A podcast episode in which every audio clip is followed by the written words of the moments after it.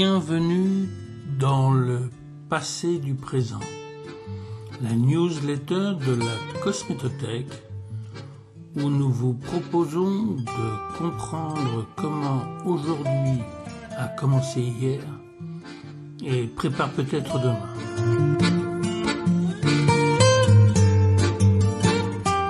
Aujourd'hui, le retour du printemps.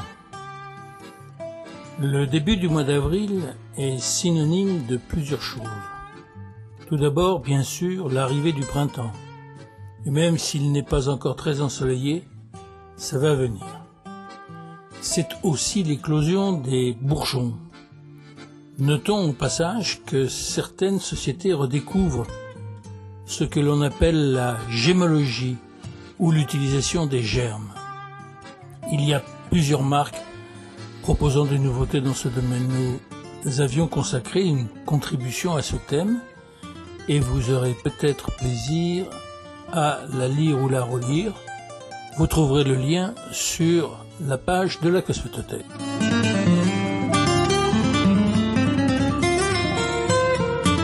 Pour ce qui nous concerne, c'est également l'anniversaire du lancement du projet de la Cosmétothèque.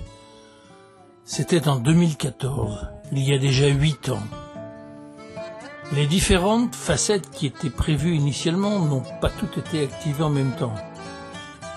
Juste pour rappel, les objectifs tels que nous les avons décrits dans les statuts font que cette association a pour objet de constituer et de gérer un conservatoire des métiers de la cosmétique en vue de promouvoir, transmettre ou préserver ce patrimoine et les savoir-faire attenants.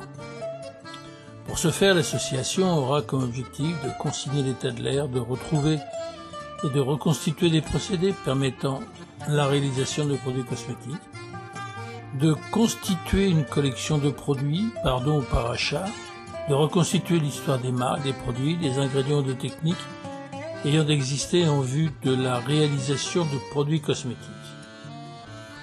Pour différentes raisons, seul l'objectif de communication via le web a été réellement mené à bien. Tout d'abord avec nos amis de l'Observatoire des cosmétiques, qui nous ont amicalement proposé à cette époque un espace que nous avons essayé d'occuper au mieux. Vous trouverez sur le site de la Cosmétothèque le lien sur la première contribution.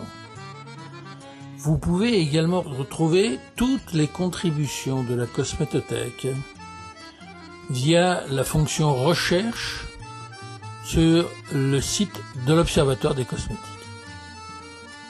Depuis, les contributions sont publiées sur le site propre de la Cosmétothèque www.cosmétothèque.com. Vous pourrez également sous peu avoir accès à toutes les contributions via un fonds documentaire que nous mettons en place actuellement. En effet, un peu par hasard, nous proposons pour ce printemps également le développement d'une plateforme sous la forme d'une bibliothèque numérique dite pour le moment Bibnum Cosmétothèque développée à partir de la collection de vieux ouvrages ou de revues compilées par la Cosmétothèque ces dernières années, elle prend un peu la forme de Gallica, mais avec moins d'ambition quand même.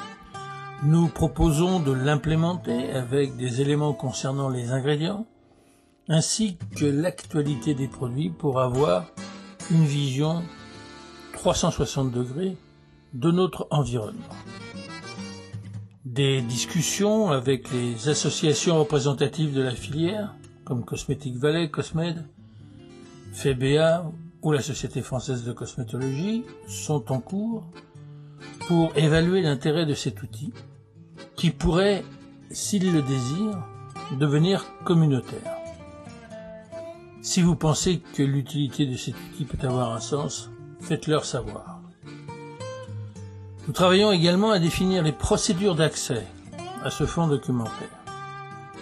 Toutefois, Et dès maintenant, vous pouvez nous aider en continuant d'adhérer à l'association ou encore en nous faisant don de vieux ouvrages ou de vieux documents relatifs à l'histoire de la cosmétothèque, comme des catalogues anciens, de vieilles revues, des brochures diverses ou des ouvrages bien évidemment.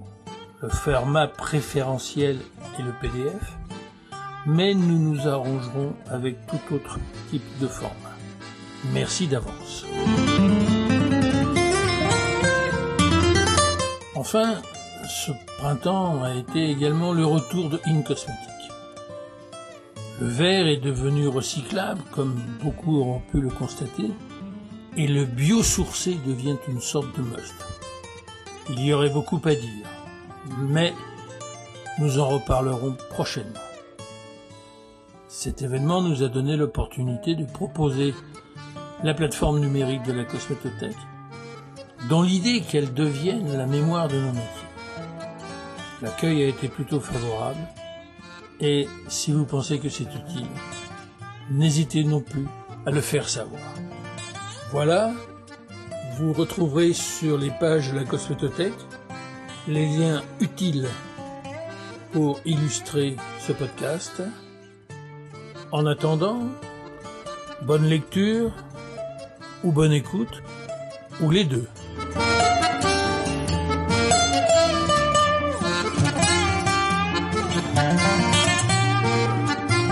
Si cette contribution vous a plu, n'hésitez pas à en parler autour de vous et nous faire part de vos commentaires. Ce podcast est une production originale de la Cosmétothèque. Il est écrit et présenté par Jean-Claude Le Joliffe et réalisé par Denis Cantrel. Pour ne rater aucun exemple, abonnez-vous sur vos plateformes habituelles ou écoutez-les directement sur le site de la Cosmétothèque www.cosmétothèque.com. Merci et à bientôt.